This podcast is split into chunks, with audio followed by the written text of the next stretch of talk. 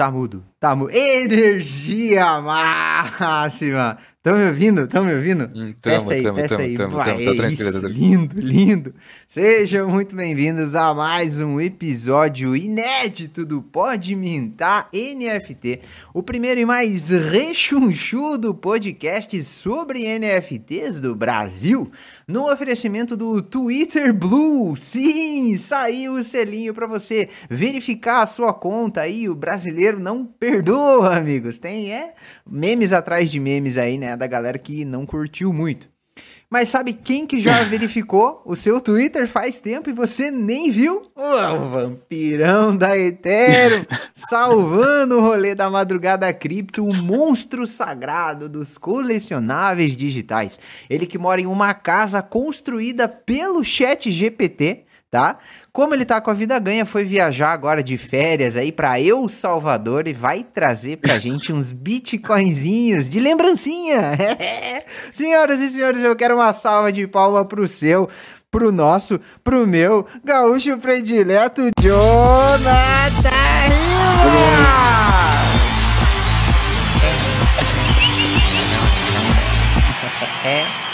Tá tocando a musiquinha? Tá tocando a musiquinha? tá, tudo isso, certo. Cara, tá, tá perfeito, tá perfeito essa live, que isso. Senhoras Muito e bom, senhores, né? como um prompt de 96 linhas do Mid Journey, o satélite humano receptador de tudo que rola na blockchain, líder da gangue das gangues profissional das ciências flipadoras do verão, dono da maior central de notícias Web3 do Brasil. Eu quero uma gritaria desenfreada pro nosso princeso da brisa imaculada Tuti! Salve, salve, Leonardo, como que está? Ih, Vamos pra cima. Vamos.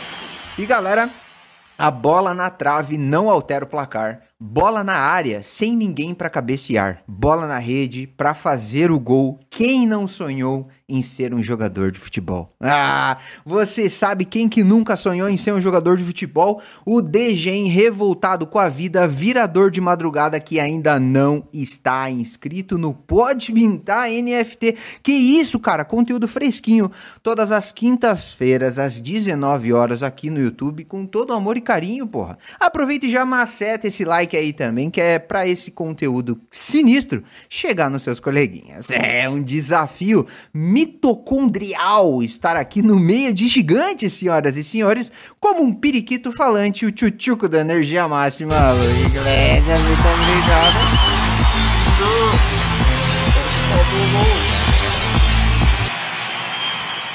E galera, no episódio de hoje temos um cara aqui que tá imerso na blockchain, cara. O cara é tipo um mago cripto que se enfia sem ninguém ver, tá ligado? Ele é uma mistura de um ninja, é é um ninja professor cripto, engenheiro de software, técnico filósofo, tecnofilosófico, cara, uma viagem, tá ligado? Mas ele viu que o dinheiro de verdade está no mundo das NFTs e disse pra gente aqui no background que tá largando tudo, tá? Vai mintar os punks agora do Bitcoin, disse que investiu pesado, tá? Imagina, ele, ele especula fortemente em coisas que sequer existem.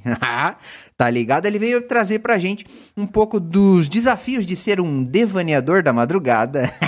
Direto de São Paulo pro Pode Mintar NFT, o careca mais sinistro do rolê, Casta!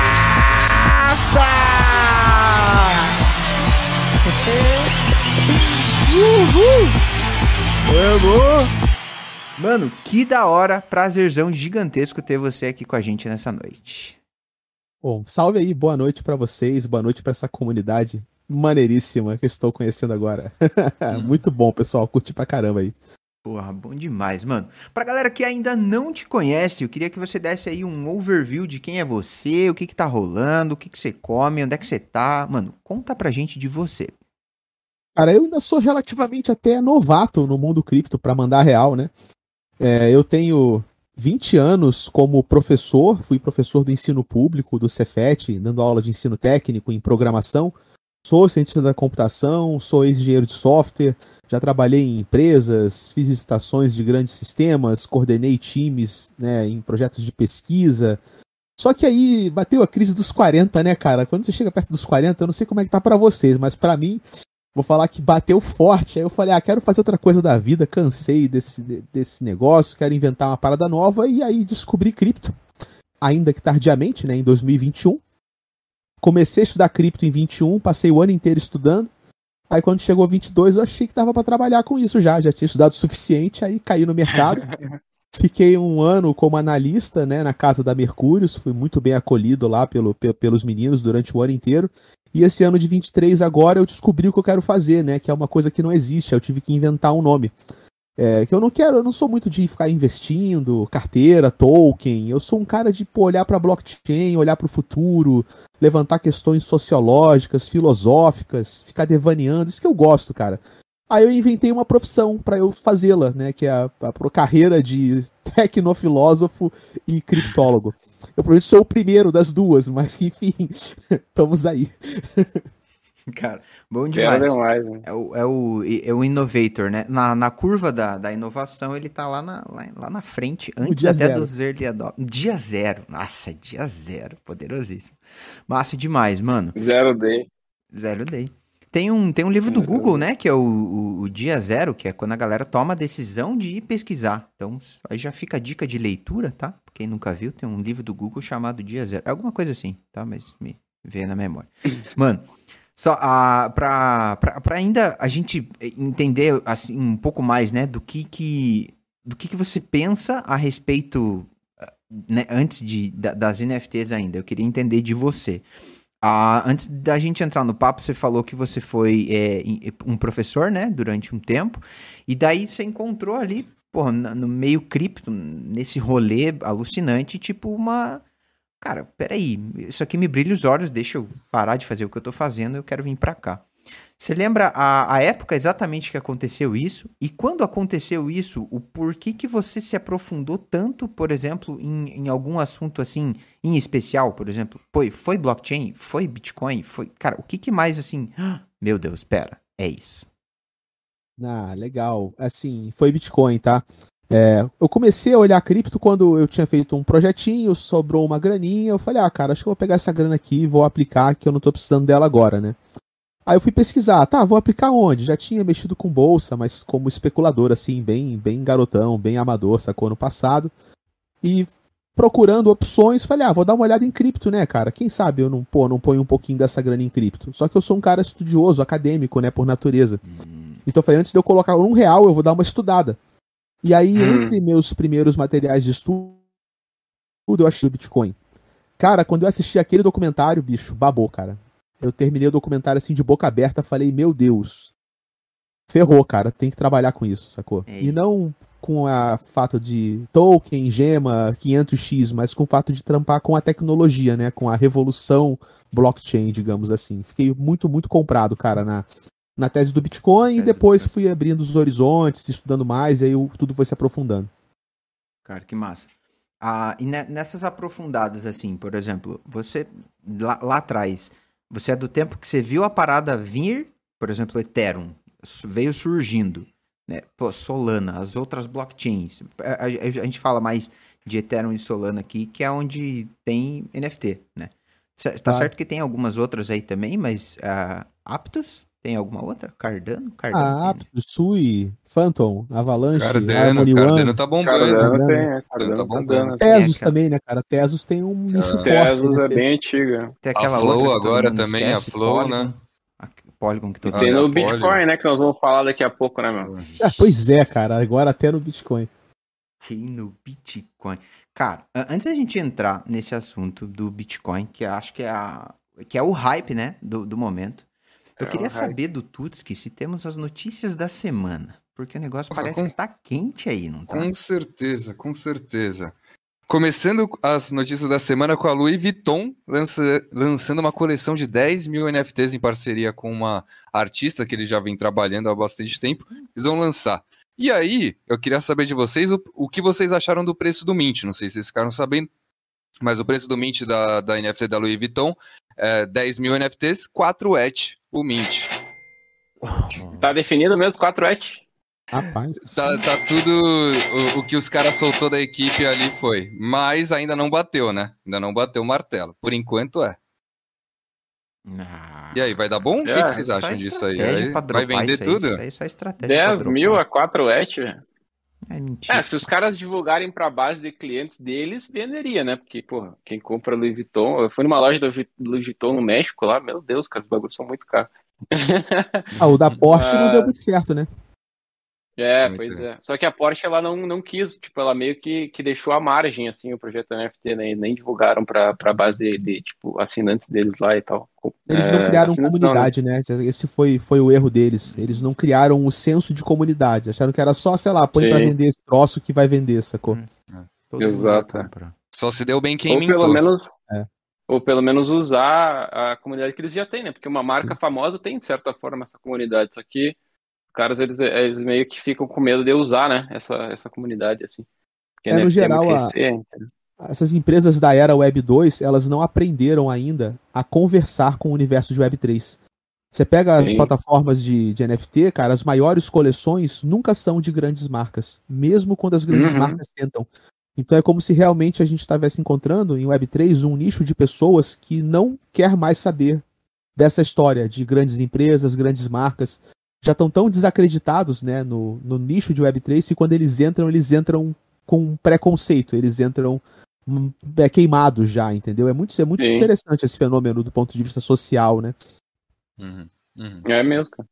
Mas, É, eu vi uma comparação, eu vi um vídeo meme na real, né, mas que era uma crítica, de certa forma, nesse sentido, que é um videozinho que os caras pegam, assim, o, o floor price de, de algumas coleções, né, daí começava com Art Gobblers, que é uma coleção que não tem nada, velho, é só os caras criaram aquela merda lá e, tipo, foda-se, virou uma DAO, né, e aí depois pegaram algumas coleções, tipo, que realmente tinha uma empresa por trás, enfim, até o Memeland, o próprio Memeland tem a Nine Gag por trás e tal.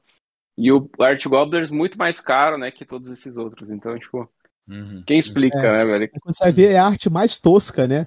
Negócio todo Também, toscão, também. todo zoado, sacou? Tipo, Uhum. e supera a coleção de cards da DC, por exemplo, na, Sim. na Web3, sacou? Tipo, muito louco. O Art Gobbler, vocês não acham que foi a, a pura manipulação de influenciadores da, da gringa ali?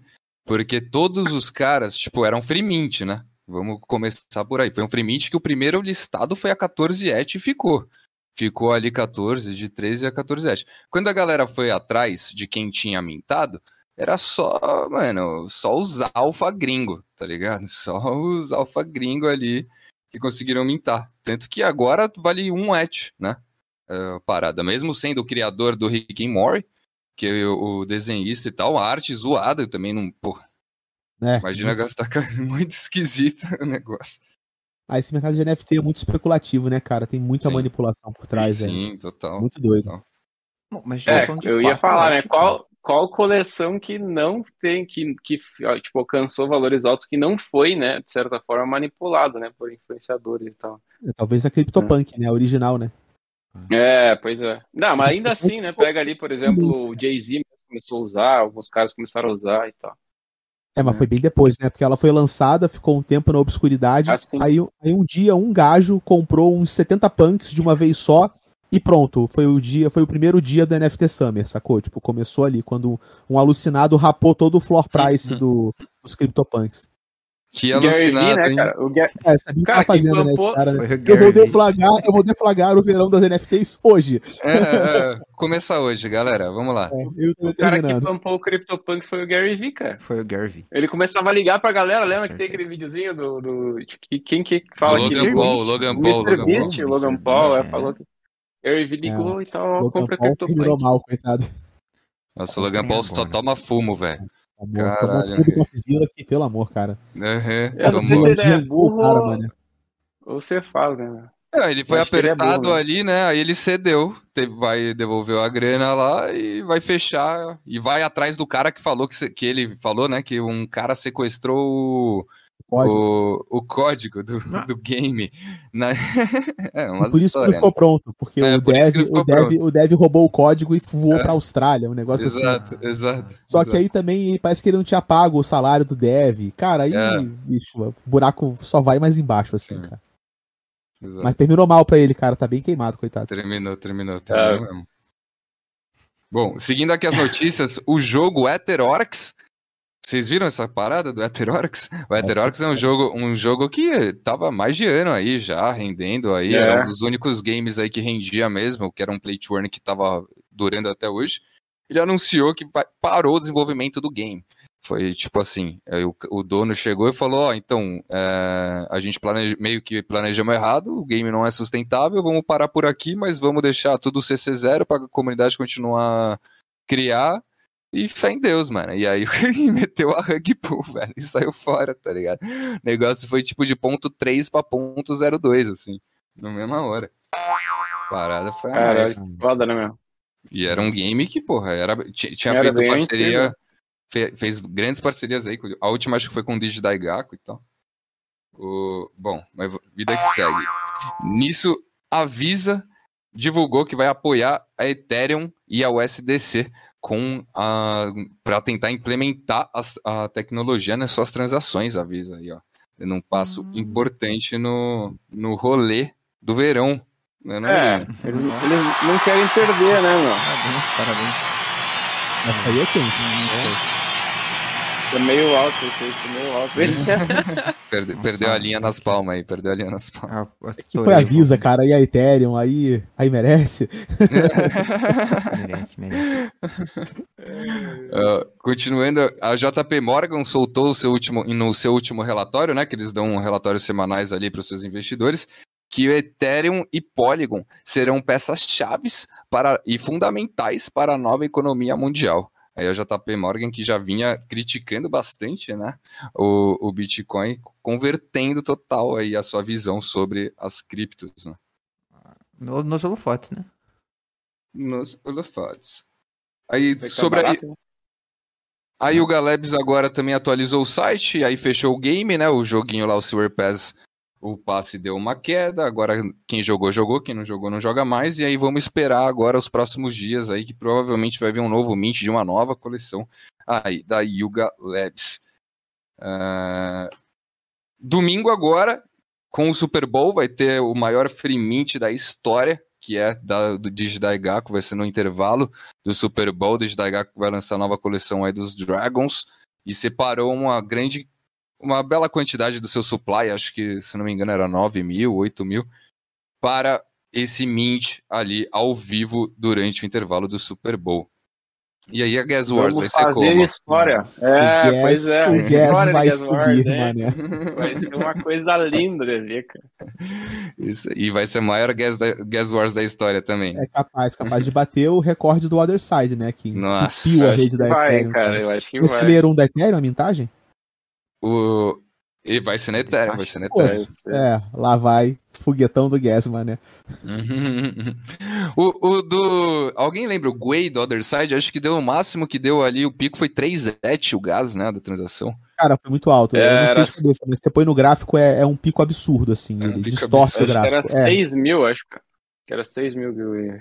Nossa. Não. Nossa. Tá maluco. Aí teve uma parceria interessante entre o governo da Arábia Saudita e o The Sandbox, que fizeram uma parceria para criar iniciativas de metaverso para o governo. Bem foda aí vendo o, Foda, hein, velho. Com a Arábia Saudita aí, né? Os caras É. lá são grandes, né? A- a- tem, tem um aeroporto que eu não vou lembrar qual que é. Que eu, lembra que eu te mostrei esse aeroporto, Luia? Que era- eles Lembro. fizeram um metaverso igualzinho a esse aeroporto. Não sei se era de Singapura, não lembro exatamente onde que era. Mas eles já fizeram metaversos, que é em nenhuma plataforma descentralizada, é deles mesmo. Que nesse aeroporto as pessoas já conseguem fazer as missões que elas poderiam fazer no aeroporto antes. Então, tipo, elas já conseguem fazer o check-in lá, já conseguem ter um atendimento lá, já conseguem comprar mala e tal. Bem foda. Menos O- Bizarro, né? Bizarro, bizarro. E o viajar metaverso é bem perfeito, o gráfico dele ali desse aeroporto é bem foda. Eu vou ver depois o nome.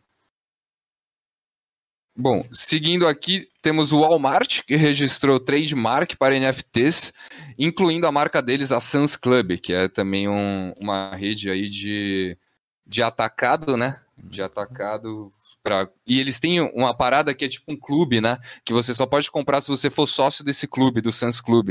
Então, e eles fazendo trademark para NFTs nesse Sun Club, a gente já pode ter umas ideias do que pode acontecer aí, as iniciativas do Walmart. Aí agora eu tenho duas vendas aqui para falar para vocês. Ah, antes das vendas, tem aqui o, saiu aqui um, uma notícia muito boa, que é o FTX gastou mais de 20 milhões de dólares em advogados nos últimos dois meses, né? Nos Meu últimos.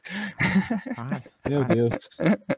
Acho que você é fora o CEO, né? Que ganha uma baba, né? Aquele CEO Exato. interino deles, o cara ganha, tipo, uma Lamborghini por hora, sacou? É absurdo o negócio assim. tá maluco, tá maluco. E aí, a, das vendas, eu peguei duas vendas bem significativas. Uma foi de CryptoPunk 9092, foi vendido 314 ETH. Teve um outro CryptoPunk vendido a 800, 840 ETH, um Bored Ape vendido a 800 ETH e um Original Punk vendido a 9 bitcoins e meio. Aí agora é a, a hora que todo mundo está esperando. Eu quero saber do Castra diretamente. O NFTs no Bitcoin é um novo meta ou é uma moda passageira? Cara, é, pode ser um ataque na rede Bitcoin, inclusive, se você quiser. pode ser muita coisa. Vou te falar o tá seguinte, sendo, cara. Né? Tá sendo considerado. Cara, tem alguns maxis que consideram que isso é um ataque na rede. Assim, eles estão realmente considerando isso como os inimigos do Bitcoin estão querendo destruir a essência do Bitcoin. Isso é um ataque e a gente tem que retaliar, a gente tem que se posicionar nessa guerra. Então, essa mentalidade é premente, cara, num grupo de bitcoiners maximalistas, claro, né? Mas são os caras que hoje tocam a alma do Bitcoin. Vou te falar qual é o principal problema. Daria para falar isso durante uma hora, explicar, mas o problema é o seguinte: esses arquivos de NFT, que são as imagens, os vídeos, os áudios, isso está sendo guardado na rede do Bitcoin. E ele Só ocupa que... um bloco inteiro, né? Eu tava vendo que ele ocupa é, muito mais, pode, né? Pode chegar a um bloco inteiro. Só que é, na verdade, o Bitcoin originalmente ele foi feito para guardar informação financeira. Saldo, transferência, né? Tipo, coisa de grana. E você tinha um espaço pequenininho, cara, de 80 bytes para cada transação que podia colocar informação genérica, que não fosse parte financeira. Foi esse espaço de 80 bytes que o Satoshi usou no bloco Gênesis quando ele publicou a manchete do New York Times falando sobre a crise financeira de 2008. Depois dos upgrades SegWit Taproot que vieram né, no Bitcoin, esse espaço de 80 bytes passou a ser um espaço de 400 mil bytes, 400k. 400. Só que acontece, esse espaço de 400k, ele não foi pensado para áudio, para vídeo e para imagem. Ele foi pensado para você guardar script, que é tipo a mini programação que o Bitcoin suporta. Mas os caras arrumaram um jeito de, ao invés de você colocar código de script, você coloca a informação digital do NFT. Então, para muitas pessoas, isso é uma corrupção da proposta original, como se os caras programaram os upgrades, deram mole, e agora a gente está se aproveitando do fato de que eles deram mole. E pior ainda, esse limite de 400 mil bytes é um limite que o código do Bitcoin Core Client força. Mas isso é um código forçado. O, o minerador, se quiser, ele pode tirar essa cláusula e o minerador consegue colocar informação de até 4 MB, que é o tamanho máximo do bloco, e encher o bloco com uma única transação. E isso está acontecendo.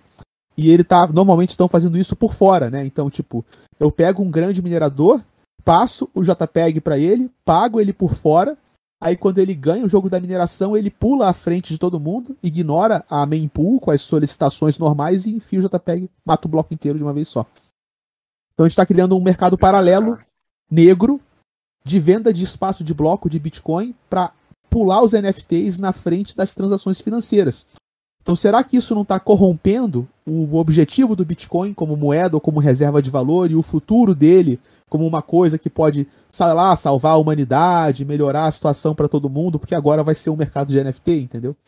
Ô, Casta, Cara... deixa eu perguntar uma parada.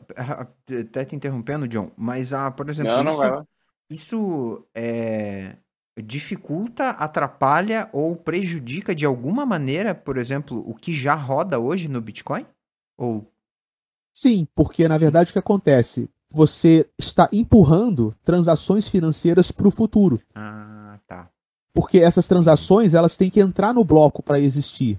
Uhum. E às vezes você pega um bloco que teria centenas ou milhares de transações e você coloca cinco fotos naquele bloco. Sendo que um bloco aparece a cada 10 minutos.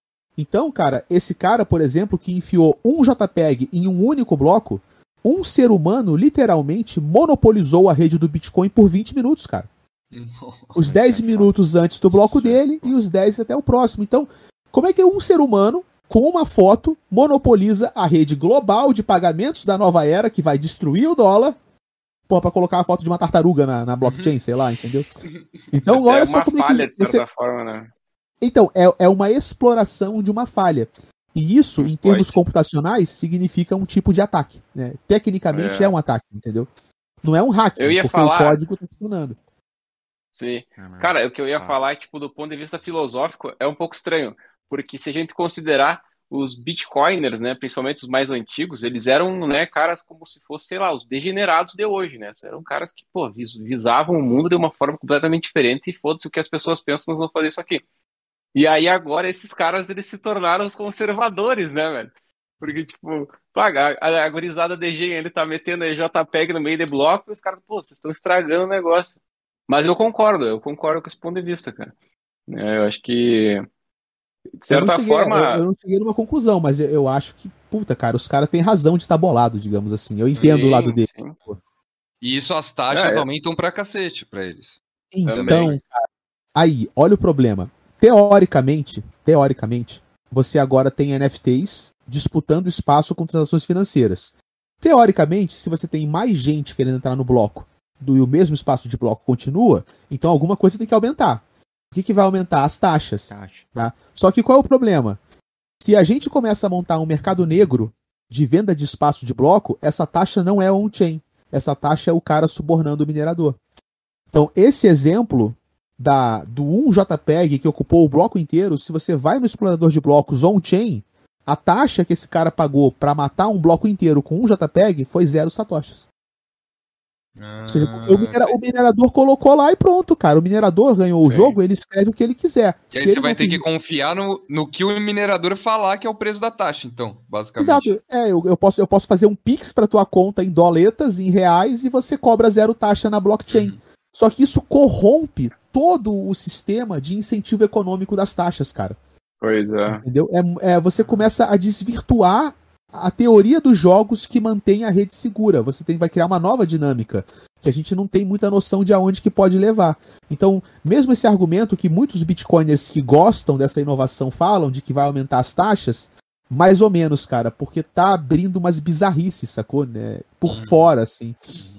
Uhum. É, por exemplo, para te colocar, fazer o. é, ontem até tava rolando o mint do Bitcoin Punks, daí a gente tava de madrugada lá enlouquecido, né, para tentar fazer o mint. E aí tu precisa ter um node próprio. Aí tem dois sites, né, tem o Original Bots que faz esse node, enfim, ele se ele deve ter o node, enfim, então tu paga uma taxa para eles, basicamente é isso aí que tu falou, né?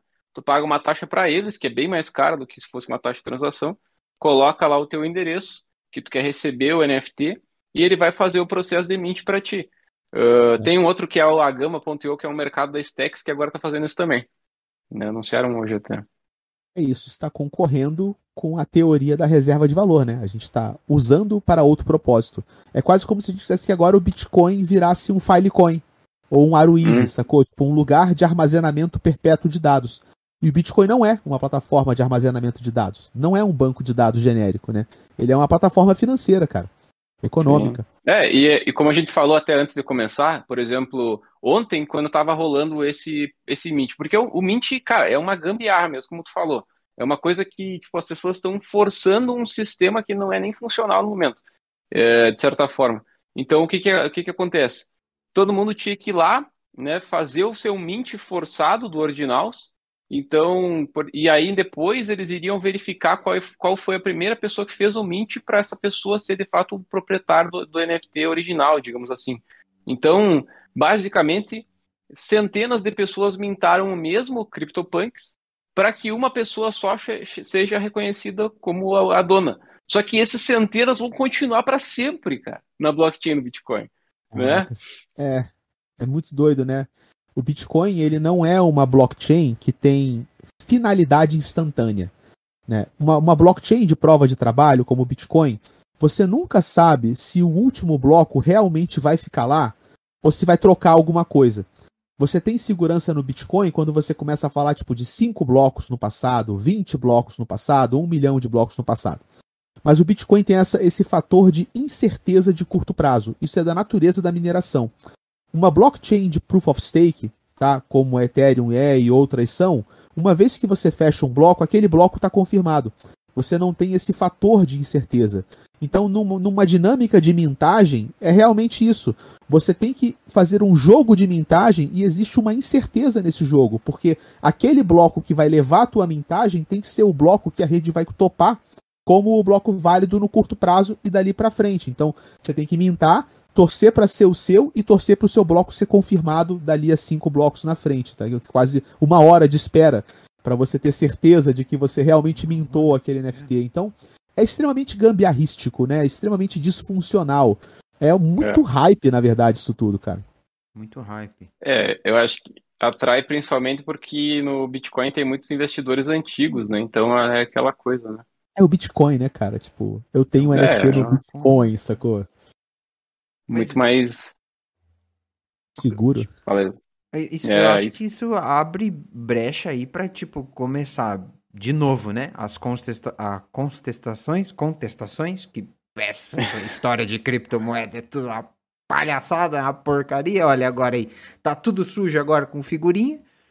Ah, e, e, ao mesmo tempo, a, a, a, galera que, que cuida, né, entre aspas, da, da, da rede e tal, vai começar a se mexer para algum lado, não vai, Casta? Ou esses caras vão ficar parados? Então, vai depender muito de se isso morrer e o pessoal esquecer ou se isso escalar. Hoje, aproximadamente metade do espaço de bloco do Bitcoin já está sendo usado para mintagem de NFT.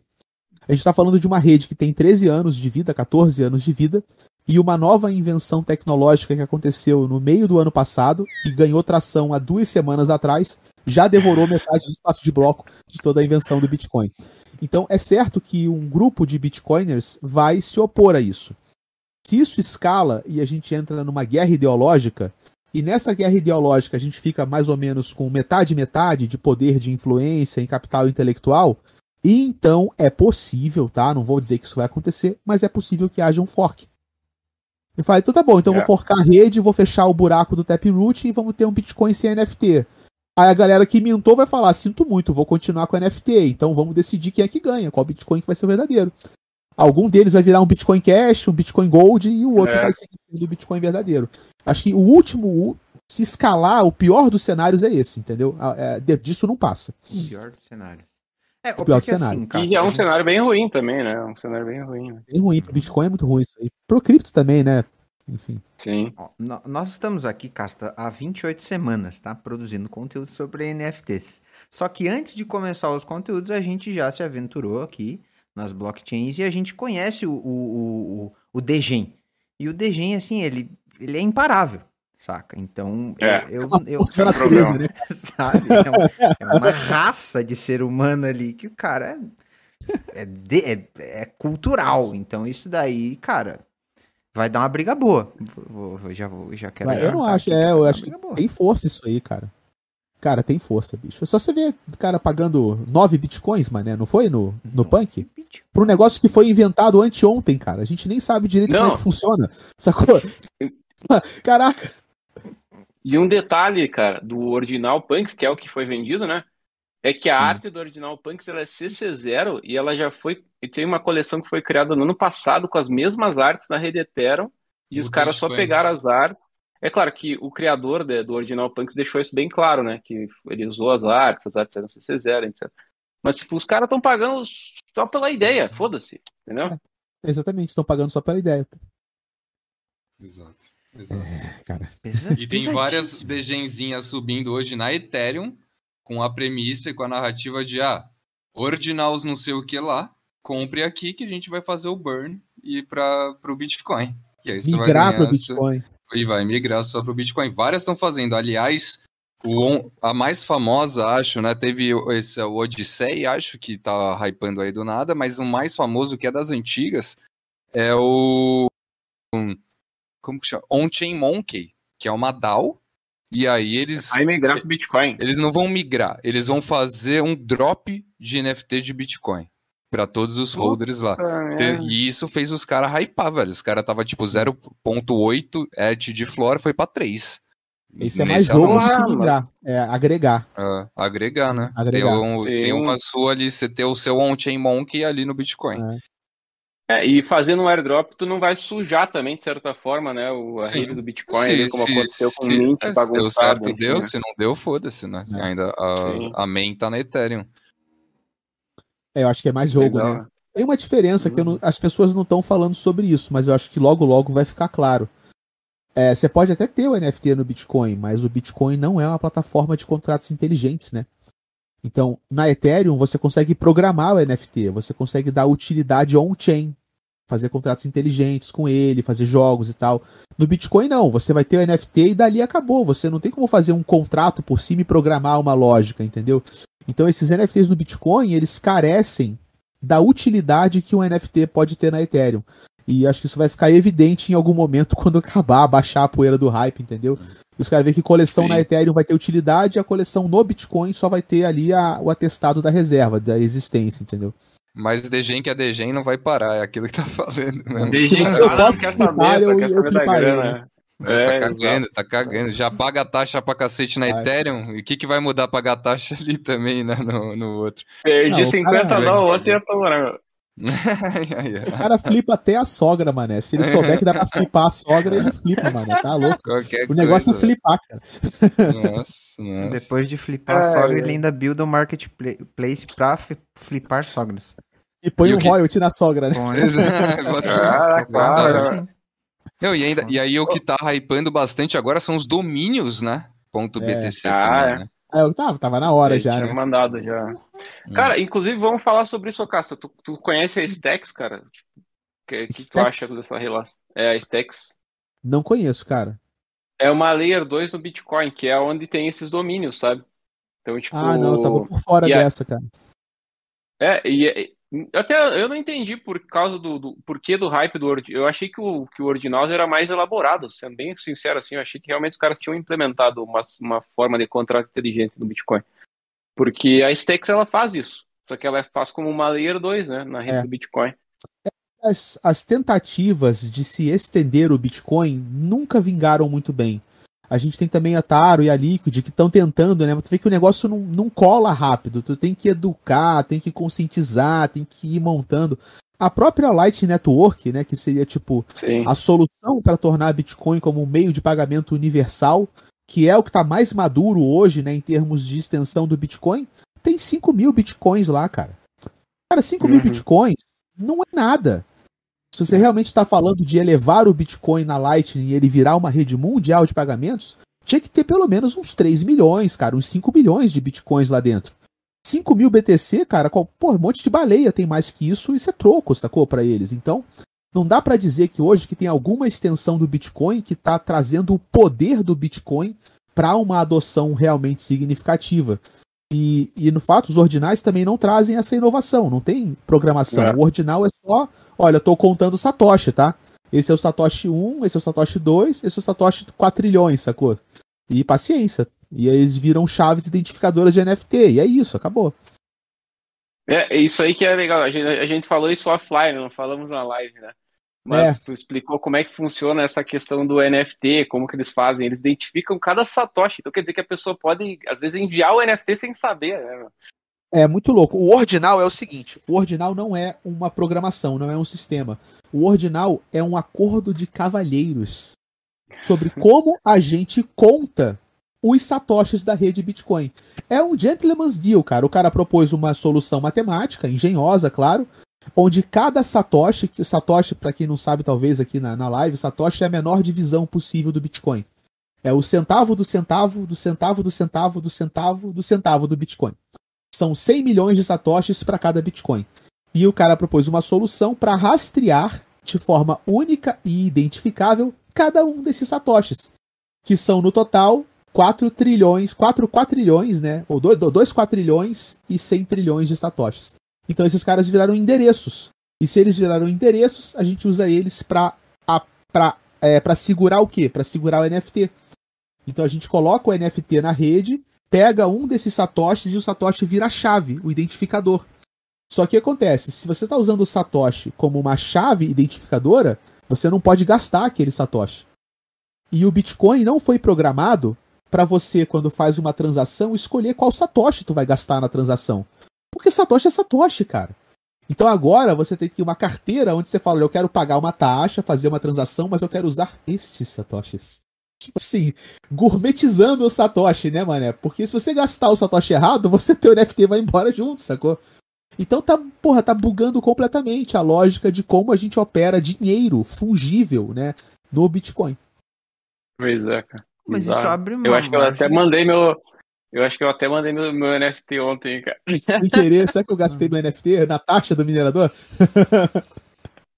Mas, cara, isso não abre margem para mais um monte de outra coisa ser desenvolvido, por exemplo, em cima de Satoshi, que até então ninguém nunca nem prestava atenção? Sim. Só que aí vem a pergunta X da questão, que é a pergunta que os bitcoiners deveriam estar se perguntando agora e alguns já entenderam que essa é a pergunta mais importante. A pergunta é: para que que serve o espaço de bloco do Bitcoin? Qual é o propósito do espaço de bloco do Bitcoin? Porque se, o- se o propósito daquele espaço de bloco for operar um sistema global de settlement, de, de transações financeiras, então não importa que a gente descubra novos casos de uso, porque não é feito para aquilo.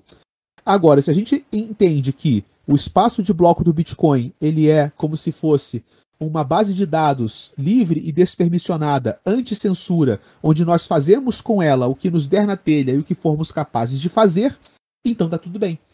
Agora a questão é como você encara o Bitcoin. Cara, a gente está questionando a maneira como nós enxergamos o propósito do Bitcoin no mundo. É, e esse é o ataque. Porque a gente É. nunca questionou o Bitcoin dessa maneira. Entendeu? É, é, eu, assim, É. cara, quando- eu, eu fui um dos primeiros no- na comunidade BR a falar desse assunto, né? É, puxei ele antes. Quando eu entendi o que estava acontecendo, eu falei, cara, não é só NFT no Bitcoin, tipo, o buraco disso é muito mais embaixo. Né? E aí eu tô começando a trazer esse assunto. E sempre que eu vou participar com o Legal. pessoal, o pessoal puxa, eu vejo que esse assunto rende pra Dedel, porque começa a explodir a mente de todo mundo, sacou? Tipo, é muito doido. É, tipo, os caras fazerem, sei lá, pega uma ciclovia e aí a galera começa a correr na ciclovia, né? Tipo, a galera começa a desvirtuar aquela, aquela utilidade ali. Ou vem Enfim, né? açaí, né? Começa a falar, sei lá, ou o É, cara picha, ah, ciclovia, sacou? picha. Faz pista de a break, sacou? skate, É. É, foda-se. Hum. Vai dormir, vai dormir na ciclovia, tirar um Agora não cochilo. pode. É, é o ser humano, manifestações humanas. Vai tem gente que desenha amarelinha e vai ficar ali jogando amarelinha, enquanto vai ter gente querendo pedalar. Bitcoin. É, e, e a ciclovia ainda ela é, ela é regida pelas leis municipais, então pode ser que o município vá lá e mude. O Bitcoin é para ser um negócio livre, cara. Então como é que tu vai falar assim, não, tu não pode fazer isso, Exato, né? exato. Como é que você, que é o advogado né, de uma moeda anti-censura, uma força libertária tecnológica, vai falar: não, peraí, galera, isso aqui a gente vai censurar. Caraca, não dá, cara. Você não pode fazer isso, sacou? Tipo, e é muito engraçado ver os bitcoins maximalistas fazerem isso. E aí, só pra vocês terem noção de como é que eu, eu trabalho nessa área, eu vou colocar pra vocês uma reflexão tecnofilosófica em cima disso. Como, como que eu puxo, tá? É um dos devaneios do Casta. O que eu olhando pra isso, como tecnofilósofo, qual é a lição que eu tiro? Olhando pros bitcoin maximalistas que querem censurar. A sacada que eu tiro é a seguinte, cara. Qualquer ser humano que tenha a sua mente radicalizada, ele sempre vai exercer o poder de forma tirânica. Mesmo que ele seja radicalizado na ideia da liberdade individual, cara. Porque se ele achar que o ideal dele, que está radicalizado, é ameaçado, os fins justificam os meios e ele irá exercer o poder de forma tirânica.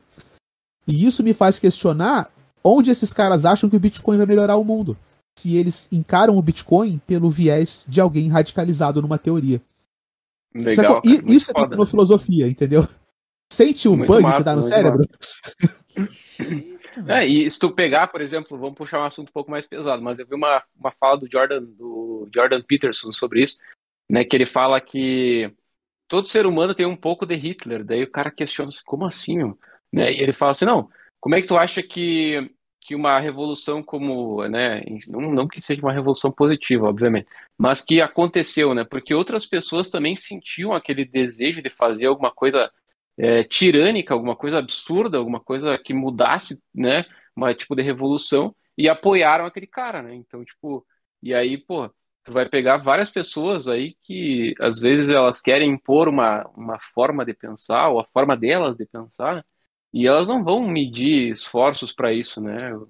É, os fins justificam os meios mesmo, né? Nesse sentido. Cara, Bizarro, cara. Bizarro. Ó, vamos, quero- vamos botar toda essa galera aí de Bitcoin Max no psicólogo agora. É, deve só relaxar um pouco, cara. Porra, tá muito tenso esse negócio. v- vamos, vamos, Cara, Já, já vamos voltar para as perguntas polêmicas, então, para o Casta. Mas antes eu preciso dar um aviso aqui, tá? Que no dia 11 de fevereiro, os nossos amigos, os nossos brothers aí da Caramelo Club, já alguém conhece a Caramelo Club? Eles vão promover um evento social, cara, que vai ser muito legal. Eles chamaram de o Dia da Ração. O que, que vai rolar? Todo mundo vai poder participar, né? De em dar ali doações, qualquer valor ali. Inclusive tá a gente vai deixar o link na, na descrição aqui, mas é Caramelo Club NFT. Você pode acessar na página deles também, online ali. Qual que é a página? Caramelo Club, é Caramelo Club, né? É carameloclub.io. Esse é o esse é o site, tá? Mas a, o, esse esse dia da ração, é, você vai conseguir ali apadrinhar qualquer cachorrinho, né, da tua preferência, e, e você vai poder é, e- eles pedem para que as pessoas que têm disponibilidade que vá pra rua e alimente ali um, um cachorrinho. Ah, pouca coisa mais legal, né? tá ligado?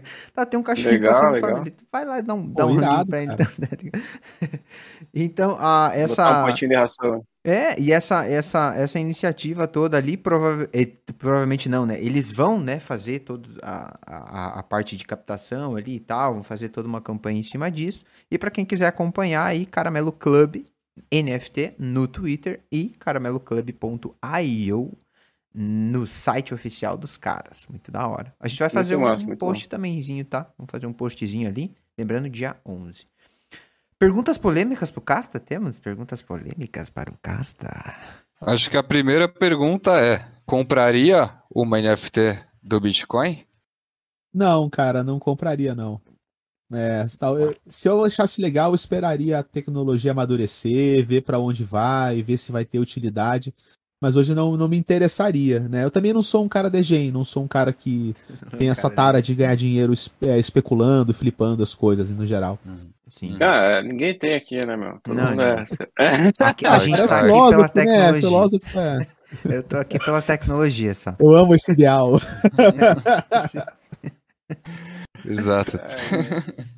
A gente tá pela segurança, né, Pela gente? Não se aguenta. Pela né, descentralização. É, a gente. Exato. É tudo ideológico aqui, é tudo ideológico. De ideologia. Ai, ó, eu tenho mais uma pergunta aqui que é o o maior arrependimento no mundo cripto desde que ele começou até hoje. Qual que é o seu maior arrependimento? No geral, assim, não só com NFT nem nada. O meu arrependimento no mundo cripto, Uhum, seu maior arrependimento no mundo cripto. olha, cara, eu acho que foi não ter prestado atenção em DeFi antes da hora, cara.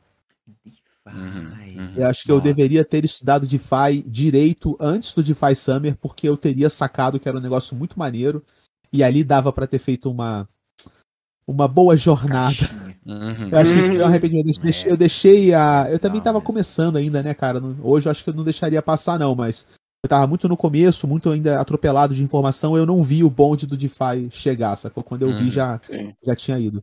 Já tinha vazado. É. É. O. Cara, Tem, tem uma, uma pergunta polêmica, que é uma. Na, na verdade, não é pergunta polêmica, Não, mas é uma também. pergunta que todo mundo quer saber, cara. Essa pergunta. Qual que é a diferença do, bit, do, do minerador pro Node, em específico no Bitcoin, né? E, por exemplo, quando acabar a mineração, o que vai acontecer? Essa pergunta, cara, é unânime Legal. É, entre os seguidores. Beleza. O Node em si, quando a gente fala assim, só o Node, tá? Que é um jeito de falar, ele é um participante da rede que ele faz validação e que ele faz o relaying, que é a, a fofoca da rede. Quando a gente quer que uma transação nossa ela entre na rede, a gente passa ela para o Node, a gente não passa para o minerador. E os nodes fazem uma rede de fofoca digital onde eles começam a fofocar entre si. O nome é esse, é gossiping, né? Nossa, Eles fofocam as transações e montam o que a gente chama de mempool, tá? Mempool é o que a rede entende no momento atual sobre transações que foram solicitadas, mas que não entraram no bloco.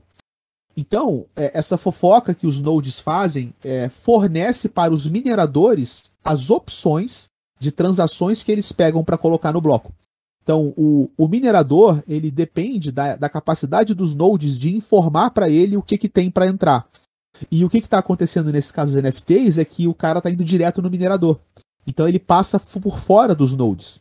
Uma coisa que os nodes fazem, por exemplo, se você manda uma transação que essa única transação tem mais que 400 mil bytes, essa transação é jogada fora pelos nodes. Mas se você é. passa ela para o minerador, ele dá a volta no sistema, o minerador consegue gravar um bloco com ela. E é por isso que está surgindo um mercado paralelo negro de venda de espaço de bloco de direct to miner, né? Tipo, é, P2M, P2M, né? Pessoa to miner, né? É, ou C2M, consumer to miner. Que aí você bypassa todas as regras, cara. Você dá na mão do minerador, só precisa que ele ganhe o jogo. Assim que ele ganhar uma rodada, o que você colocou na mão dele entra, entendeu? Ah, e a outra que acontece quando acabar a mineração. Olha. Isso. Agora você vai entrar nas nas ideias polêmicas do Casta, cara. Porque... Ah, é? É, eu, eu sou um cara que tem uma teoria um pouco própria. É, eu não tenho muita fé de que o Bitcoin vai sobreviver apenas de taxas é, no, no curto prazo. Né? Então o que acontece? A cada quatro anos existe o halving. A gente paga metade da recompensa de bloco que a gente pagava antes. A recompensa de bloco é o seguinte: o minerador grava o bloco, a gente dá um Bitcoin novo para ele. Os Bitcoins novos que a gente dá para os mineradores, eles nunca existiram antes. Eles são novos, eles são, nascem naquele momento.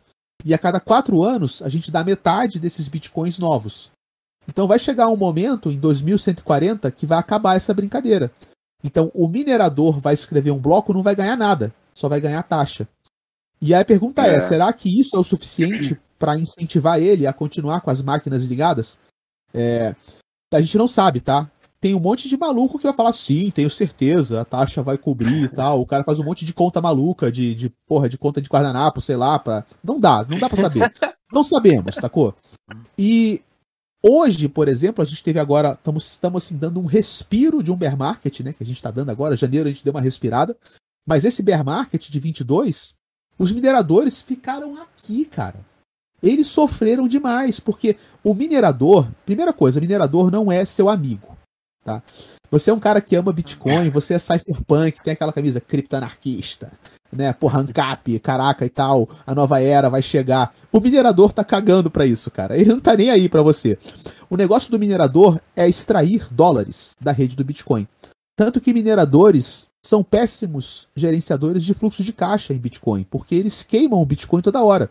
Eles mineram o Bitcoin, vendem o Bitcoin a desconto para arbitradores que vão no mercado tirar a diferença. Então, a máquina da mineração é um jogo extremamente capitalista, extremamente sórdido, brutal, onde esses caras competem entre si para extrair o máximo possível de dólares da rede do Bitcoin. Então esse cara não está interessado se o Bitcoin está aderente ao seu ethos. Ele só está interessado se ele vai conseguir extrair mais ou menos dólares daquela brincadeira. Então, nesse sentido, se o Bitcoin para de pagar, esse cara vai ficar puto. Esse cara ou vai sair do negócio ou vai, ou vai tornar o jogo mais difícil. E o que a gente viu no ano passado? Alguns grandes mineradores faliram, quebraram.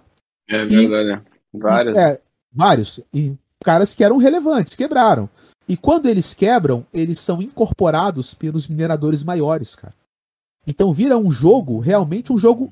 É muito louco, porque a gente pensa no Bitcoin como a solução para um futuro que a gente quer quebrar o capitalismo selvagem, mas a segurança é. econômica do Bitcoin é garantida por um jogo de capitalismo selvagem. Onde esses grandes é mineradores bizarro, né, esperam os menores quebrarem, eles se gerenciam, eles topam operar no prejuízo, porque é operação de guerrilha mesmo. Deixa o cara do lado quebrar, incorpora o cara e depois eu tiro o lucro no futuro. Então, é, o que, que eu imagino disso tudo, tá? Que não precisa nem, cara, acabar a mineração. Porque a cada halving fica menor. E daqui a uns 4 ou 5 halvings, cara, você vai ganhar tipo 00 sei lá o que Bitcoin. Então, se, gente, se, daqui a uns 4 ou 5 halvings Bitcoin não tiver valendo 1 milhão de dólares, 100, sei lá, 800 mil dólares, uma coisa absurda. Então essa recompensa de bloco vai ser muito pequena. Eu acredito que em até 5 halvings, em até 20 anos daqui no futuro, a gente vai ter que ter uma discussão para saber se a gente quebra a regra dos 21 milhões de bitcoins. E a gente bota uma pequena Ah. inflação no Bitcoin para pagar os mineradores no futuro. Quem fez isso foi a Monero. Né? Monero é um clone do. Bitcoin que tem, que tem segurança, tem privacidade. E Monero tinha Sim. um limite máximo de emissão. Bom, acabou o limite máximo, eles viram que a rede ia desmoronar, eles iam morrer, sacou? Então, para não morrer, eles fizeram o quê? A galera, peraí, vamos ligar uma inflaçãozinha. Não é uma inflação tipo, porra, Estados Unidos imprimindo 50% do supply de dólares na pandemia. Não é isso. é uma pequena inflação. E as pessoas têm que entender, cara, que inflação não é um vilão por si só. A inflação desregulada é uma coisa. Uma inflação Sim. controlada é outra. Pode ser boa, pode ser ruim, mas é um fator. E esse fator, por exemplo, mantém a Monero economicamente segura. É o salário dos mineradores. Se você para pra pensar, o que, que acontece quando. O que, que é uma inflação, na real? Né? O que acontece quando você imprime dinheiro? Se eu tenho uma economia, Bitcoin, uma economia fechada, digamos assim, e eu imprimo mais dinheiro, o que acontece é que eu desvalorizo o dinheiro de todo mundo. Então, tecnicamente, é como se você estivesse aplicando uma taxa em todo mundo. Só que essa taxa não tira o dinheiro da pessoa. Ele apenas torna o montante dela menos representativo no total. Então, se você deixa uma pequena inflação ligada para pagar os mineradores, é como se você forçasse o ecossistema a pagar uma taxa coletiva indireta para manter a segurança econômica da rede. E isso não é absurdo. Sacou? Isso não é você dizer que você vai ter agora um governo com uma impressora que vai manipular o mercado imprimindo 5 trilhões de dólares num pacote econômico doente, entendeu? E as pessoas têm que entender isso. É, que você fala inflação, o cara "Ah", faz aquele assim, né? Tipo, não, inflação. Cara, é, o estudo da economia é mais complexo do que isso. Tipo, inflação é ruim, então Bitcoin é bom. Então eu acho que daqui a, daqui a cinco anos, esse tipo de discussão que eu tô pincelando com vocês vai vir à tona de maneira mais sistêmica, mais organizada. Porque vai ser premente, entendeu? Eu acredito que vai ser uma coisa premente. Legal mesmo, cara. E até, tipo, é, é interessante porque o Satoshi ele determinou esse prazo longuíssimo, né, para de fato acabar, né? Então, tipo, talvez ele já tivesse, será que ele talvez até previu essa essa discussão futura, assim, né? Vou deixar para os caras decidir lá no futuro lá se vão fazer isso. É, eu, eu estudei a vida do Satoshi, né? Eu fiz um relatório completo de 60 páginas sobre a vida dele. E eu estudei todos Ah, os posts que ele fez no fórum do Bitcoin. Então achei pérolas, tipo, o Satoshi falando que achava interessante transação privada no Bitcoin, que depois foi rejeitado pelos core devs. É, o Satoshi Sim. extrapolando que o preço do Bitcoin no futuro ele iria quebrar em cima do modelo de escassez, que é uma coisa que a gente está vendo agora. O cara cantou essa pedra em 2010. Inclusive, o Satoshi, no passado, teve uma iniciativa parecida com essa dos NFTs, né? Que a gente tá vendo agora, dos ordinários. Ah, é? Em 2010, um cara pensou em usar o Bitcoin para guardar nomes de domínio, tipo casta.bitcoin. E o Satoshi foi contra. O Satoshi falou: olha, não, cara, cada coisa é uma coisa. É, não adianta colocar dois casos de uso na mesma blockchain, porque vai entupir ela. Então, se Satoshi estivesse vivo hoje, ele falaria para parar com esse negócio de ordinal aí, cara. Ou tá bom, ou se estivesse Tipo- vivo ou estivesse aparecendo, né? A gente não sabe Sim. se ele tá vivo ou morto e tal. Vão reviver o Satoshi daqui a pouco esse negócio. Ah, chama um É. médium, né? Incorpora o Satoshi assim e fala, cara, fala pra gente o que, que a gente faz, mané. Os caras É. estão colocando. A coleção que eu vi, mané, eu, eu não resisti, eu, eu puxei na minha live a coleção dos Bitcoin Bears, cara. É tipo uns ursinhos né? coloridos, pixelados assim. Aí eu, eu fiquei, eu confesso que eu fiquei meia hora olhando pra aqueles ursinhos carinhosos assim, cara. Pensando, bicho, a gente tá pegando a maior plataforma financeira descentralizada do mundo, o principal candidato criptoanarquista a derrubar a hegemonia do dólar, do petrodólar, da ordem mundial, e a gente tá usando essa merda pra mintar ursinhos carinhosos, cara. Porra, cara, isso, isso me deixa assim surrealmente. Cara, é muito degen, cara. Assim, eu- realmente o degen não tá nem aí, cara. Se o ursinho carinhoso flipa, foda-se, eu vou comprar o ursinho O carinhoso. DG não tá nem aí, Não cara. tá Essa nem é a, aí, palavra- cara. a frase que resume, velho. Ô, Casta, você que estudou então a vida do Satoshi, qual é a chance dele ser o Elon Musk, mano? Zero. Zero? Olha aí. Porra, menos 25, cara. Cara, o Satoshi Tem tem uma coisa incrível, cara. É, é, eu não sou muito ligado em quem é o Satoshi, tá? Eu posso até te falar quem que eu acho que é daqui a pouco, mas as pessoas, elas ficam tão preocupadas em achar a identidade do Satoshi que elas não se preocupam em pensar quem era o Satoshi como pessoa. como ele era, sacou? O que, que ele pensava, o que, que ele sentia, o que, que ele acreditava. Cara, quando você vê as falas do Satoshi, ele é um cara, bicho, incrivelmente controlado. Bicho. É absurdo, porque ele pega um mar de lixo, um monte de gente falando um monte de merda, um xingando, outro avacalhando, e ele pega e ele responde um comentário de 70, que é o comentário que interessa pra ele. E ele responde, cara, de forma técnica, resumida, polida e razoavelmente educada. Então ele nunca caiu, cara, em uma provocação que fosse do tipo, ah, seu merda, ah, seu merda também, sacou? Não, cara. E o cara com uma pressão absurda sobre os ombros, né, cara? Quando o Bitcoin começou a escalar, começou a ganhar atração. Então a figura do Satoshi, o ser humano Satoshi, seja ele uma pessoa ou um grupo de pessoas, e um deles é o que falava publicamente, esse cara tem um controle emocional fora de série, cara. É um ser humano notável, realmente é um ser humano muito fora da curva. Com o Elon Musk ali, cara, ele teria mandado xingar da galera, ele ia ter feito piadinha, ele ia tirar sarro de alguém, ele ia falar algum caô, alguma merda. E não ia, sabe, não, não tem como ser um cara tão equilibrado e de visão de longo prazo, de visão sistêmica tão centrado como foi o Satoshi Nakamoto figura pública. É realmente o cara é de tirar o chapéu pra ele quando você lê e entende o comportamento dele durante a vida pública dele, sacou? Animal. Depois manda o relatório pra gente que você fez dele, pô. Ah, mano, dá pra, é, dá pra baixar na internet, eu mando o link pro, e o pessoal coloca aí no, no grupo depois. Pô, Manda, manda mesmo, pô. Ah, eu tenho mais uma pergunta pra fazer pro Casta. Da, que ele falou a respeito da, dos blocos, né? E é da, do 2100 e o quê? Que é o que vai acabar 140. a baguncinha. É, 2140. acaba a recompensa. Acaba a recompensa. Mas ah, isso a gente diz e faz uma projeção com o poder computacional que a gente tem de hardware hoje? Ou é um lance assim, tipo, não, é isso. Não, não tem. É, é Acho que não tem como aproximadamente adiantar, isso. né? É, é porque acontece. É, o bloco no Bitcoin, ele não surge de 10 em 10 minutos no relógio, tá? Um bloco no Bitcoin surge quando um dos mineradores adivinha um número mágico, tá? Então, basicamente, os mineradores é muito é até engraçado falar, mas o que que é a mineração, cara? É um monte de computador jogando a dedanha entre si o tempo inteiro. A dedanha, zerinho ou um, dedanha? Jokenpô.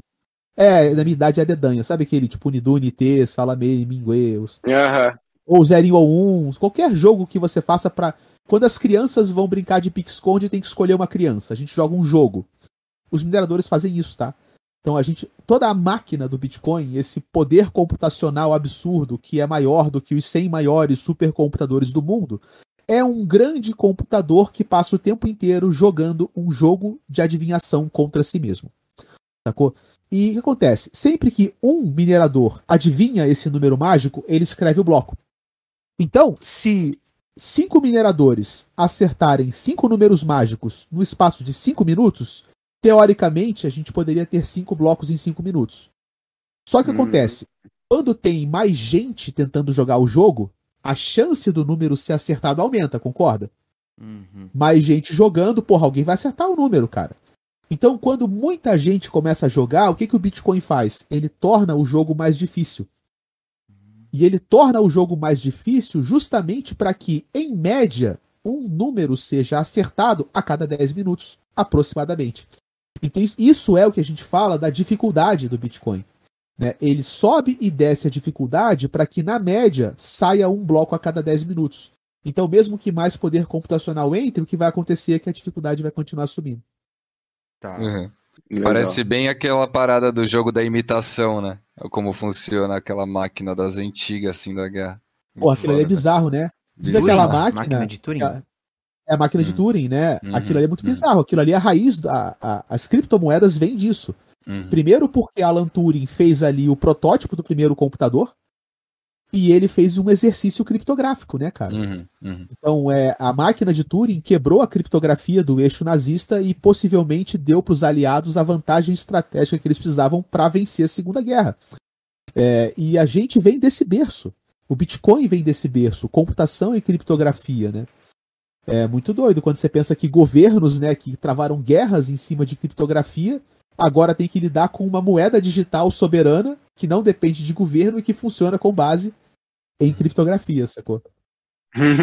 Ô, Casta, mas e se agora a gente coloca ainda o fator inteligência artificial, que é o, o hype do verão aí, em cima dessa, dessa parte aí de mineração? Ai- ainda que o Bitcoin torne o joguinho mais difícil, a, sa- saca? Pra onde é que vai É. essa discussão? Esse jogo na mineração, ele não tem como ser otimizado por inteligência artificial. Porque ele é um jogo bruto, cara. E ele é um jogo simples. Por ele ser um jogo simples, não é possível que você o torne mais fácil de ser resolvido. Sacou? É basicamente como se fosse assim, pensa num número e você tem que adivinhar o número que eu pensei. Isso é força bruta, cara. Você vai ter que Por mais chutar até inteligência acertar. que tu tenha, tu não vai acertar. Não tem como, entendeu? Então é um jogo que não dá brecha para ser otimizado por técnicas de IA, tá? Isso é uma das vantagens do Bitcoin. É, agora, IA pode fazer outras coisas. IA pode operar trading, né? IA pode fazer aplicações novas. IA pode ser usada para criar token, estilar token. Aí é, é o efeito na parte humana do mercado cripto, onde IA vai começar a, a- a fornecer força intelectual para iniciativas de cripto, sacou? E já tá acontecendo, né? Você vê que os tokens de IA já subiram absurdamente e a maioria das pessoas nem sabe o que, que eles estão fazendo, só sabe que é um token que tem IA, então, tipo, token go up, É. né? Tipo, acabou, É. Exato, a galera tá desesperada pra investir nisso, só não sabe É. aonde ver o primeiro token ali, pá. Pá, é, Ah, tem IA, então vai. então vai. É. É, mas a inteligência artificial, ela talvez poderia ser usada para achar brechas no código do Bitcoin, mas não, de fato, não né, quebrar essa. É, é mais fácil até achar, usar, usar IA para achar brechas em contratos de DeFi. Muito mais ah, sim, fácil. com certeza. Porque o código do Bitcoin é um código De hora relativamente é simples. NFA, né, gurizada? É, o, o- É, o- o Bitcoin não é uma parada complexa. Para um programador, tá? O Bitcoin ele é relativamente simples até. A Ethereum, por exemplo, é ordens de grandeza mais complicada que o Bitcoin. E todos os contratos inteligentes que estão na Ethereum a tornam ainda mais complexa como ecossistema. Então a chance de você usar uma IA para encontrar brecha num pool de liquidez e drenar a liquidez daquele pool é muito mais fácil do que você achar uma brecha para, sei lá, atrapalhar o consenso do Bitcoin, entendeu? Sim. E muito mais lucrativo, né? muito mais lucrativo. Tanto que, cara, 2022 foi o ano dos hacks, né? Foram É. mais de 2 bidol hackeados. Eu vou pedir pra vocês darem um chute, cara. Desses 2 bidol que foram hackeados em 2022, quantos dólares vocês acham que foi fruto de um hack de consenso? De hackear uma mineração, de hackear uma validação? Quantos? Alguém chuta? Metade. Metade? Eu acho que eu, eu, eu chutaria um pouco menos, assim, é, mas bastante. Ah, bastante. sabe quanto é que foi? Zero, brother. Zero? Zero. Então a gente tá, às vezes está aqui discutando, discutindo, pô, Cardano tem 7.500 validadores. Ah, não, mas a Polkadot tem 8.900. Ah, mas a minha blockchain tem 100. E ninguém foi hackeado, brother. Sacou? Hum. Nesse Pelo menos nível não de por isso, operação, é, não nesse por isso, caso, não. entendeu? Então você, pô, se, eu não sei se esse é o lugar para hackear, entendeu? Inclusive porque é, não tem muito o que se fazer para hackear um mecanismo de consenso. E isso até para mim amadurece a narrativa de investimento. Não adianta investir num token porque ele tem 5 mil validadores a mais. Se o fato de você ter 5 mil validadores a menos não te torna hackeável, entendeu? Então, é, essas narrativas de segurança elas têm que amadurecer. E eu acho que o problema tá aí em realmente onde tem mais grana. É, porra, é pool de DeFi, é smart contract, entendeu? É, é aplicação. Não é Coleção do NFT. As coisas aí. É, Não do galera, BTC, O hacker né? quer grana, né? Não do BTC. O hacker não tá ali pela tecnologia, mano? Bom, Não tá pela ele adora a ideologia? tecnologia, né? A tecnologia ele curte. Se bem, se bem os que mais são os hackers, né, os piratas do século XXI, é a Coreia do Norte, né? Tava É, vendo-. É, é, essa, dessa grana aí dos dois bi, os cara fez. Grande parte foi, foi, foi pra lá, viu? Vou Foi pra lá, foi hack deles. é. Nossa, tá maluco, velho. Eu vi que acho que desde 2017, os- esses caras já roubaram, acho que pelo menos, pelo menos uns 10 bi. Desde 2017 das cripto até hoje, velho. Tá ligado? Só pra Coreia do Norte, que é- ah, tanto que o da, o do Axie Infinity foi eles que hackeou o É. Axie Infinity A ali. Wormhole. Uhum, E a Harmony One também. E a Harmony também. Então, é, foi nisso que eu vi essa reportagem, que eles descobriram que, foi, que a Harmony foram eles mesmo. É. E tá maluco, velho. Me fuderam duas alta, né, vezes aí, né? F. No Axie e no Harmony. mano. Harmony também. Né? Isso é só cripto que eles fazem.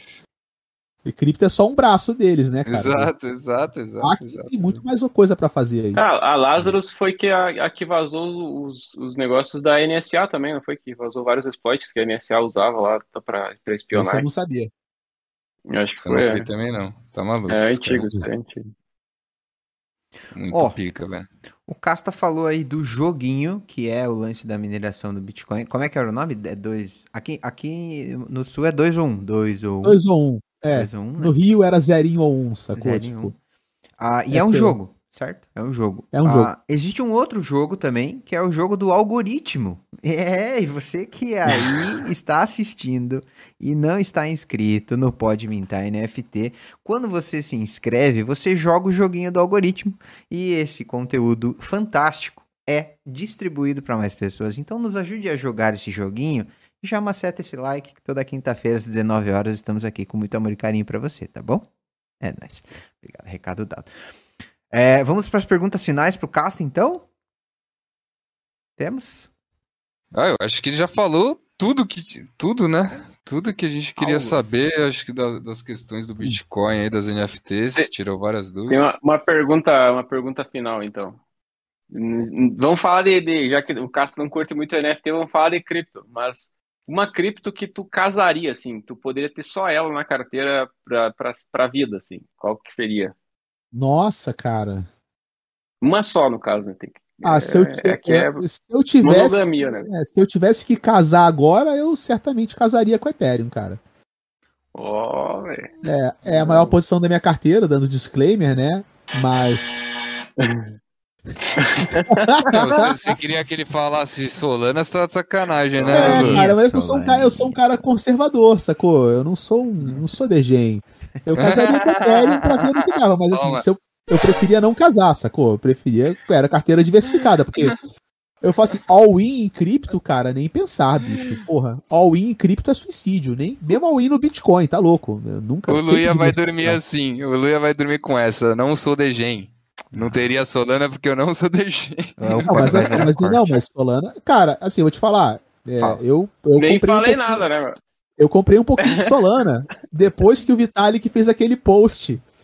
Ah, deu um pump, Ah, é. né? Ó, Ah, Tchau, cara, galera. porra, tu acha que vai acontecer o quê, cara? O Vitalik para pra fazer um post de solidariedade com a Solana e você acha que o token não vai subir, cara? Pô, eu Uhum, botei um uhum. dinheirinho de pinga ali só pra falar, meu irmão, se esse tweet render, eu vou surfar um E pouquinho. rendeu, mas- né? E rendeu bem até. Ah, a É. pinga virou uma pizza, mas no final das contas. né? ok, tá bom, pô, tá pra bom. Ou a pinga virou uísque, né? É, eu também, eu Fantoken é foda, pinga, Fantoken é foda. né? Fantoken.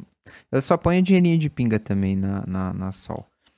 Ah, Só. vamos lá. Metade da minha, minha patrimônio. tá. E- e eu, eu bebo pinga, velho. Nível alcoólatra, né? Nível alcoólatra.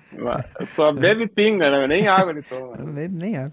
Mas a, a, a gente tem um quadro aqui, Casta, que é o Pode Mintar, né? Que é, mas como você é um cara que não é tão degen e não tem.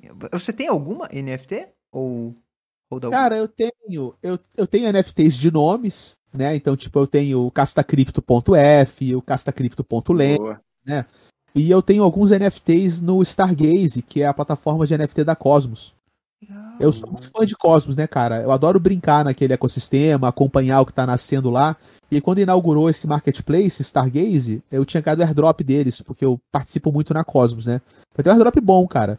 Aí eu, porra, peguei uma parte do airdrop e separei pra, pra mintar uns NFTs, né? Pra dar uma moral pra, pro projeto. E aí tem uns lá, assim, mas não, não deu muito bom não, sacou? Tipo, só uma lá que, que flipou, mas eu tô deixando lá porque é mais por recordação amorosa do que agora vou fazer um trade nesse NFT, caralho, fazer dinheiro e tal. Mas tenho sim, cara, tenho sim. Você tem. O, o nome do quadro é Pode Mintar, mas eu ia, eu ia mudar, né, pra Pode Comprar, mas, pô, NFA Dior, toda essa história não é recomendação de investimento, tá? Levantando a flag gigantesca aqui pra todo mundo que tá assistindo. Mas uma coleção, uma moeda, um token, uma cripto, uma blockchain que pode estudar, no caso, qual que seria pra você assim? Pô, pode estudar. Não, legal, cara. É... Deixa eu pensar aqui. Olha, eu acho que pode estudar, cara. É, quer que eu vá lá? É, pode ser gema? Pode ser, pode ser token desconhecido? É, é essa que brilhou no seu coração. Né, na Tá livre, tá livre. Tá... Vou falar, cara, pra- eu não, não é recomendação de compra nem de longe, tá? Porque eu não sei se vai dar certo. Mas um projeto que eu acho muito curioso dentro da Cosmos e que ninguém nunca ouviu falar chama-se Condex. CMDX. Condex. Condex. É, cara, eu sempre achei, achei a proposta dos caras boa. Eles querem, eles querem trabalhar com real world assets, né? Ativos do mundo real e tokenização e tal. E eu sempre achei legal, mas o projeto tava meio parado, o projeto tava meio morto, né? Eu falei, putz, esses caras desistiram, não vai dar em nada. Aí agora, no começo do ano, a Messeri fez um artigo inteiro sobre eles e ti- tirou insights parecidos com o que eu tinha tirado, assim, o, o que eu tinha gostado, a Messeri também achou legal. E eles lançaram uma segunda camada, cara, que vai ser tipo uma DEX, vai fazer stablecoin, umas paradas lá. Então, assim, eu falei, cara, não sei se esses caras vão vingar, mas que eles estão se mexendo, eles estão, sacou? Eles estão trabalhando pra caceta. Então, acho que pra quem quer estudar alguma coisa que nunca viu antes e estudar um ecossistema novo, é muito legal estudar Cosmos, tá? E dentro da Cosmos esse projeto pode ser bem curioso pra quem quer aprender mais sobre cripto e DeFi e colaterais do mundo real. Acho que tem bastante coisa pra aprender ali, sacou? Condex. Condex, com M. demais. Condex. Condex. Eu até botei na lista aqui pra dar uma olhada também. Porra, É, todo mundo comprando, né? Não é pra sair comprando, não. Opa, pelo amor, Acabei de cara. comprar 100 dólares. É, já comprei, já comprei, Casta. Agora, se flopar, eu vou atrás de você, né? você mandou eu comprar, cara. é bem assim, né? É bem assim, É. velho. Pá, tá louco. É por isso que eu fui pra parte da tecnofilosofia, cara. Porque montar carteira, na boa, cara. Se a carteira vinga, você é o herói do universo. Se a carteira flopa, esses caras querem te colocar na cruz, né? Eu falei, ah, pô, eu não, não nem gosto de investimento, porque eu vou mexer com isso, cara. Eu vou, sei lá, filosofar, entendeu? Gosto mais de devanear. Mano, que massa. Irado demais o papo, Casta. Queria agradecer imensamente você, teu tempo, tua energia. Muito da hora aí, aula magna mesmo, né, pra comunidade aí do Massa. Muito bom, cara, ter você aqui com a gente essa noite. Pro pessoal que quer te acompanhar nas redes sociais, eles te acham aonde e como que fica mais fácil? É tudo Casta Cripto, né? Com cripto com Y. Então, meu Twitter é Casta Cripto, meu Instagram é Casta Cripto e o YouTube é também Casta Cripto. Então, basta você fazer os arroba Casta Cripto que você vai me achar. Eu sou mais ativo no Twitter, né? Minha base é no Twitter. É um, onde eu posso fazer threads, escrever e elaborar o raciocínio com mais calma. O YouTube eu comecei meu canal agora, tem só dois vídeos, mas eu não posto muito. Assim, quando eu tenho uma grande sacada, eu faço uma porra puta de uma aula com material completo e dou essa aula online, né? Então os dois vídeos que tem lá são dois vídeos bem densos, mas é, a minha ideia é ter pouca coisa, mas extrema qualidade, né? Eu, eu quero ir numa linha mais de, de fazer pouco, mas fazer muito bem feito. E no geral eu gosto de fazer o que eu tô fazendo com vocês. Eu gosto de visitar outros podcasts, conhecer gente nova, falar com pessoas que eu não tinha falado antes, entendeu? Porque eu gosto dessa, dessa troca. Né, eu, eu converso com os degens, cara, igual eu converso com o Bitcoin maximalista. Então, eu ontem tava trocando uma ideia com o Bitcoin Maxi, cara. A gente falando sobre Bitcoin como futura reserva energética, sacou? Tipo, e balanceador de grades elétricas no futuro. Então, é, eu gosto disso. Eu gosto de estar imerso no mundo cripto, circular e conversar bastante. E ver onde é que isso vai dar, cara. Eu ainda acho que ainda vou achar um lugar é, do que eu vou fazer de fato no futuro, sacou? Massa. Massa, Legal demais. Massa demais. Casta Cripto. Acompanha aí o cara nas redes sociais. Só conteúdo denso e de qualidade. Próxima quinta-feira estamos aqui às 19 horas para o seu deleite, querido Degen. Um beijo no seu coração e ó. Valeu, gurizada. Valeu! Tchau, tchau.